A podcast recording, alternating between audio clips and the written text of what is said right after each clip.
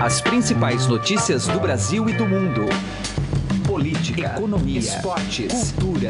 Informação com a credibilidade do maior jornal do país. Estadão Notícias. Olá, seja muito bem-vindo e muito bem-vinda ao Estadão Notícias. Eu sou Emanuel Bonfim e está começando o nosso podcast de todo dia, com análises, entrevistas e informações sobre os temas mais importantes do momento no Brasil e no mundo. O programa de hoje pega carona na retomada dos trabalhos legislativos em Brasília. Depois de mais de uma semana de folga numa emenda de feriado muito criativa, deputados e senadores debatem temas importantes nesta semana. Entre eles está a legalização dos jogos de azar. Nesta quarta-feira, a CCJ do Senado, que é a Comissão de Constituição e Justiça, vai analisar o projeto de lei de autoria do senador Ciro Nogueira e pode colocar o tema para votação no plenário ainda no mesmo dia. É claro que a matéria é extremamente polêmica e conta com entusiastas e detratores. Da ala favorável à regulamentação, o principal argumento é econômico arrecadação de tributos e geração de empregos. Já a turma contrária diz que o custo social com os jogos supera essa arrecadação, ainda mais quando se leva em conta a estrutura para fiscalização. Hoje nós vamos ouvir um representante que pede a rejeição a essa proposta, o deputado Roberto de Lucena, do PV de São Paulo. Ele preside a Frente Parlamentar Mista por um Brasil sem jogos de azar, que conta atualmente com 260 integrantes, segundo o congressista. Edição de hoje aqui do programa ainda conta com os comentários de Andresa Matais e a participação do repórter Pablo Pereira, avaliando os resultados do primeiro turno da eleição presidencial chilena e projetando o que vem por aí. Para participar aqui do programa, mande seu e-mail para podcast@estadão.com. Participe. Estadão Notícias. Política.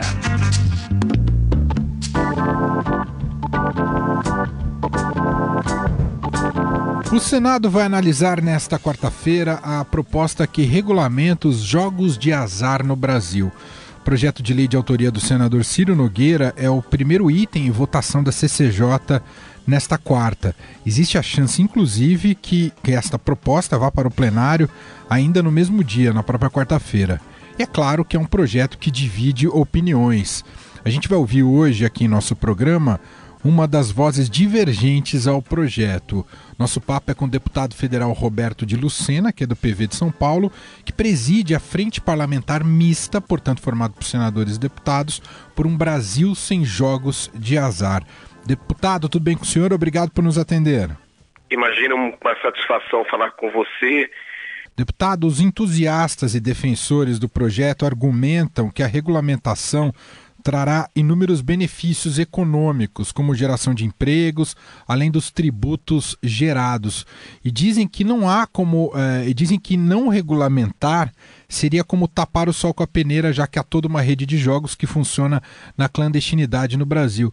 O senhor entende que essa defesa deles não se sustenta e por que lutar contra, deputado? Olha, absolutamente. Primeiro, há três décadas já essa proposta está descansando nas gavetas do Congresso. Do ano passado para cá, ela ganhou força, um lobby violento em cima deste tema. Já no ano passado, no mês de novembro, acreditava-se que esta matéria seria pautada e seria aprovada.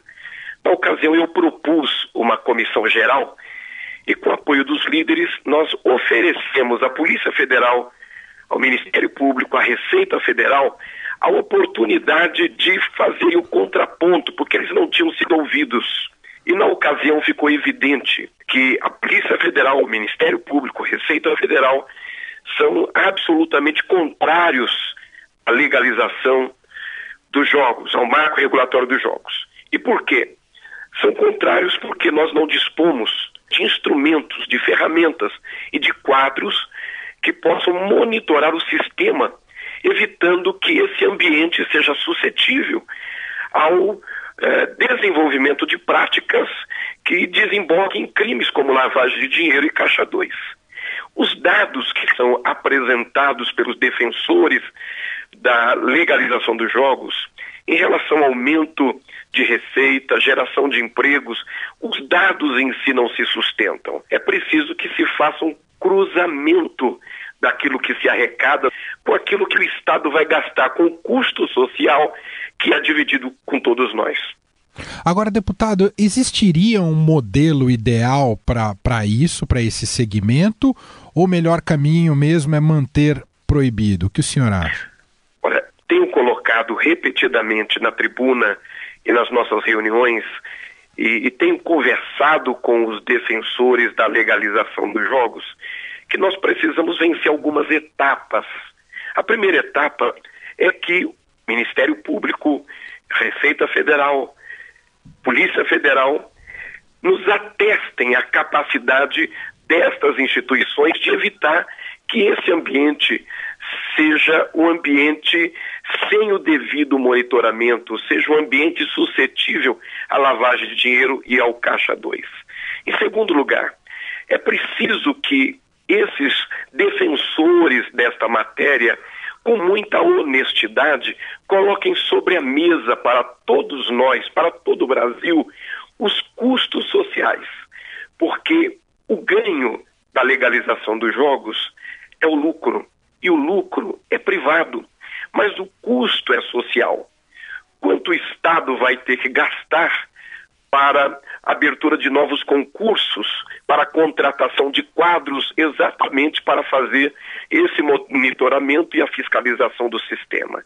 Segundo, quanto o Estado vai ter que gastar com a segurança pública, levando-se em consideração de que no raio de até 3 quilômetros, em torno dos equipamentos eh, que se pretende legalizar, eh, são dados os dados nos apontam que os índices de criminalidade, os índices de violência, de assalto, de roubo, eles aumentam.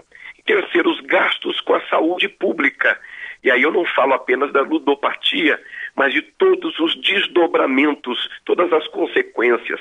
Então, quanto o Estado, qual é o custo social para que a sociedade possa ter o direito de decidir se ela quer pagar esse custo ou não. Quarto, de nós ouvirmos na próxima, na, nas próximas eleições, em outubro de 2018, oferecemos à sociedade a possibilidade de, nas urnas, indicar se ela deseja que esse tema seja discutido pelo Congresso e se deseja que o Congresso aprove esse, esse tema e essa medida. Deputado, esse projeto volta a ganhar força e ser discutido dentro do Congresso. O senhor fala em lobby da indústria, mas há um lobby muito forte também dos governadores para que isso seja aprovado? Semana retrasada, 15 governadores estiveram reunidos em Brasília pedindo a aprovação deste, dessa proposta do marco regulatório dos jogos. Evidentemente, esta articulação encontra eco tanto na Câmara dos Deputados quanto no Senado Federal. Evidente. Uh, existe, existia, estava havendo um desequilíbrio no debate. O lançamento da frente, que é contra a legalização, tem, teve como objetivo exatamente equalizar o debate, equilibrar o debate. Então, o debate está equilibrado. E nós queremos argumentar, nós queremos discutir, entendemos que o Congresso não tem temas proibidos mas o Brasil não está preparado para legalizar os jogos. Nós não estamos preparados. E você veja que a reunião dos governadores propôs que a receita arrecadada com a legalização dos jogos seja destinada para a segurança pública. O que é um horror esse argumento, porque nós usamos apenas 7% do orçamento que temos à disposição para a segurança pública e não temos utilizado. Segundo, você viu que ano passado, quando o tema da vez, a bola da vez, era a questão previdenciária, se propunha que a receita arrecadada com a legalização dos jogos cobrisse o rombo da Previdência. Agora você vê que o argumento é absolutamente oportunista, porque a bola da vez é a segurança pública. Por isso, nosso posicionamento é, é radicalmente contrário, não o posicionamento de não discutir, de não debater, mas de promovermos o equilíbrio do debate, entendemos que o Brasil não está preparado para esta agenda, não está preparado para a legalização dos jogos. Muito bem, ouvimos o deputado federal Roberto de Lucena, eh, que preside a Frente Parlamentar Mista por um Brasil sem jogos de azar. Deputado, muito obrigado aqui pela participação em nosso programa. Um abraço. Abraço, eu agradeço demais essa oportunidade de conversar com você. Abraço aos nossos amigos ouvintes. Estadão Notícias. Coluna do Estadão, com Andresa Matais. Nosso contato agora é com Brasília, com a editora da coluna do Estadão, Andresa Matais, está aqui com a gente. Olá, Andresa, tudo bem com você? Oi, Emanuel, tudo bem? Oi para todo mundo. Estamos acompanhando o início da reforma ministerial do presidente Michel Temer, começando pelo cobiçadíssimo Ministério das Cidades, que vai ficar com Alexandre Baldi. E chama atenção nesse processo, Andresa, e você que acompanha bem os bastidores de Brasília, os bastidores políticos, Baldi era do Podemos e teve que ir para o PP para assumir o ministério. Quer dizer, a questão ideológica a gente já sabe, mas é mais uma evidência que questão ideológica e programática não conta nem um pouco na vida é, de boa parte da classe política, né, Andrezão? Pois é, Manuel. É, é, foi feita a reforma política para tentar fortalecer um pouco os partidos, mas por enquanto as coisas continuam como antes, né? Então, é, como você bem disse, para poder entrar no Ministério das Cidades, ele vai sair do Podemos, ele já saiu, na verdade, saiu, se desfiliou ontem e está entrando no Partido Progressista, porque a vaga é, deveria ser dada ao, ao PP, que é o maior partido desse centrão, que é o principal grupo ali hoje de apoio ao presidente Michel Temer no Congresso. Congresso. O PP já serviu de barriga de aluguel, digamos assim, outras vezes na indicação do ministro Blairo Maggi.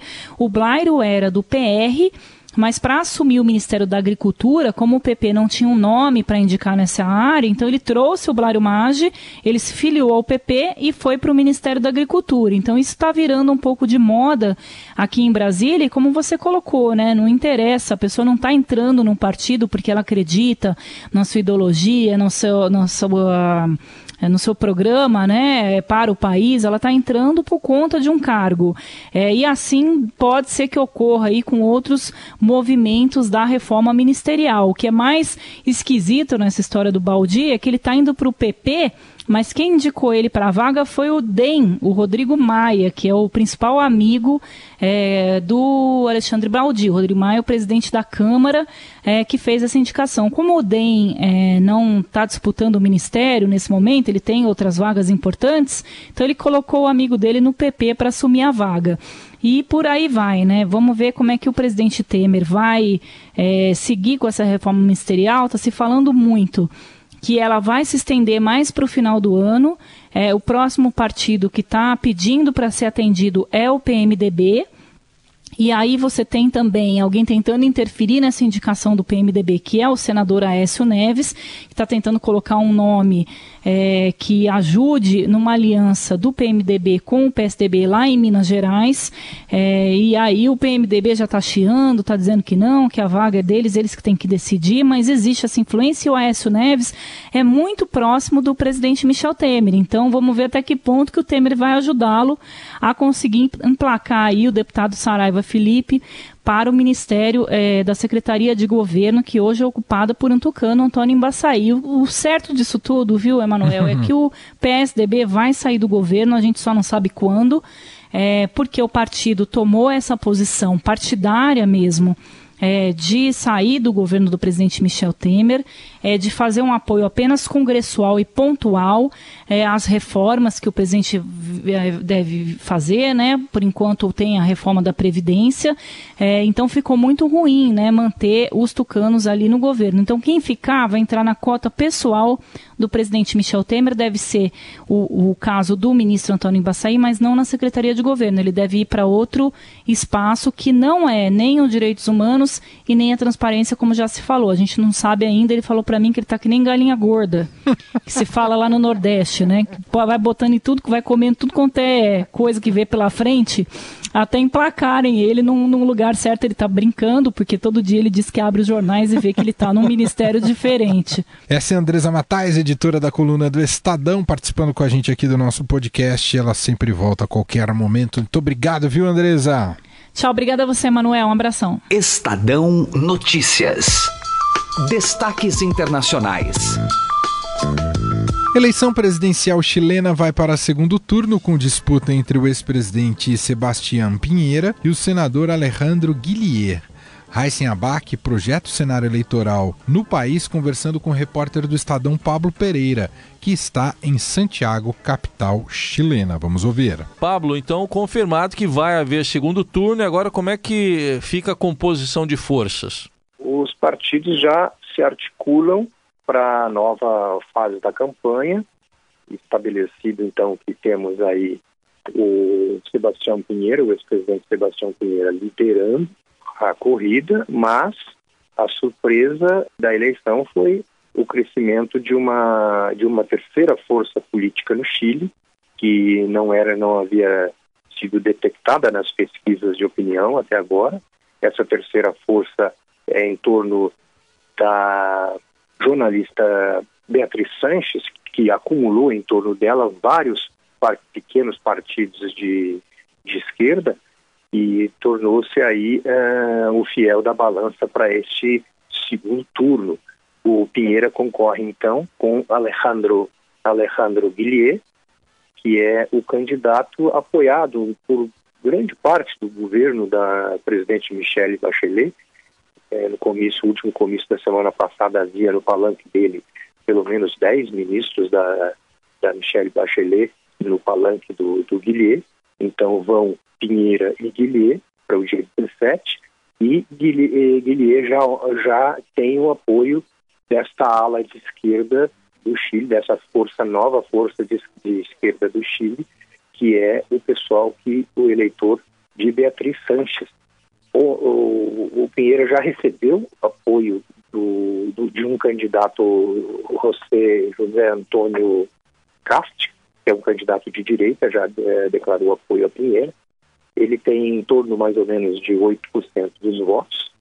Isso é, leva a Pinheira lá para casa dos 45%, se você somar é, os dois percentuais. Mas ele, com os seus 22 mais os 20% da Beatriz e mais o, outros pequenos partidos que também já, não, já anunciaram apoio a Bilhete, também chega uh, perto disso, de formas que a gente vai ter no dia 17 de dezembro uma disputa apertada. Além da eleição presidencial, a eleição para o parlamento também ocorreu. Como é que fica a composição de forças? O, a coligação, na verdade, a coligação de direita que dá sustentação para Sebastião Pinheira avançou com algumas posições na, na Câmara e no Senado. Beatriz Sanches fez 20 deputados, ela, ela tinha três deputados, ela fez 20, arrastou 20 deputados com a votação dela, então formou-se ali um bloco da Frente Ampla, que não existia no, no, no Congresso chileno, e, e, e, o novo o novo presidente vai ter que negociar tem uma existe uma característica aqui da, da eleição chilena que é desta eleição particularmente que é uma pulverização dos candidatos né dos políticos então a negociação no Congresso vai ter que ser bem amarrada para poder governar, lembrando que o novo presidente eh, escolhido no dia 17 de dezembro toma posse em março. O Chile viveu uma ditadura né, de 73, 1973 a 1990, do general Pinochet, e é um povo politicamente muito engajado, mas parece que nessa eleição uh, tem um desencanto aí que fez com que muita gente não fosse às urnas, considerando que o voto no Chile não é obrigatório? É, isso, isso tem ocorrido depois que o, o voto, é, que a legislação começou a prever um voto que eles chamam aqui de voto voluntário, né? Diferente do nosso sistema brasileiro. E a, e a participação tem sido abaixo da, dos 50%.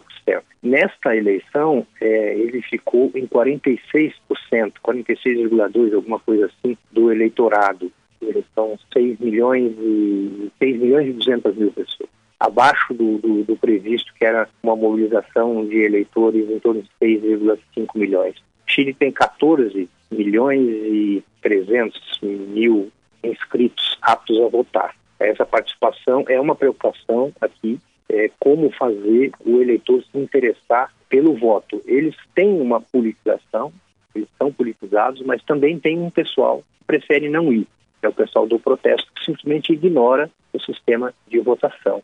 A desconfiança na classe política é muito alta Eu, na semana passada, uh, que antes da, da, da, votação, conversei com um professor, é, um especialista é, em ciências políticas, que me disse que os chilenos são muito desconfiados. Se você promete faz uma promessa a um chileno, e aí não estamos mais falando de política puramente, mas qualquer tipo de promessa que é feita no dia a dia dos chilenos, é, e você não cumpre é, totalmente a palavra empenhada, é, por exemplo, 70%, 60% do que você prometeu, para um chileno isso é igual a zero. É como se tivesse mentido. Então, é, isso é, um, é, um, é, um, é uma característica da população chilena, segundo esse professor. Isso explica um pouco essa coisa da, do crédito nos políticos, ou seja, prometeu, tem que cumprir 100% ou está mentindo.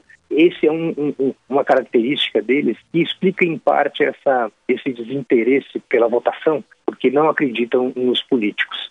Assim como no Brasil há uma grande há um, um, uma descrença no resultado da política, né, Raiz? Sem dúvida nenhuma, são similaridades, né? Tá aí o relato de Pablo Pereira, enviado especial do Estadão a Santiago, no Chile, para acompanhar a eleição presidencial, que terá segundo turno em 17 de dezembro entre o ex-presidente Sebastião Pinheira e o senador Alejandro Guilherme. Pablo, obrigado pela atenção e bom trabalho aí. Grande abraço, Raíssa. O Estadão Notícias desta terça-feira vai ficando por aqui. Contou com a apresentação minha, Emanuel Bonfim, produção de Gustavo Lopes, participação de Raíssen Abac e montagem de Nelson Volter. O diretor de jornalismo do Grupo Estado é João Fábio Caminuto. De segunda a sexta-feira, uma nova edição deste podcast é publicada. Tem tudo à disposição no blog Estadão Podcasts. Também estamos disponíveis no Spotify. Para mandar o seu comentário ou sugestão, mande o um e-mail para podcast@estadão.com. Um abraço, uma excelente terça-feira para você e até mais. Estadão Notícias.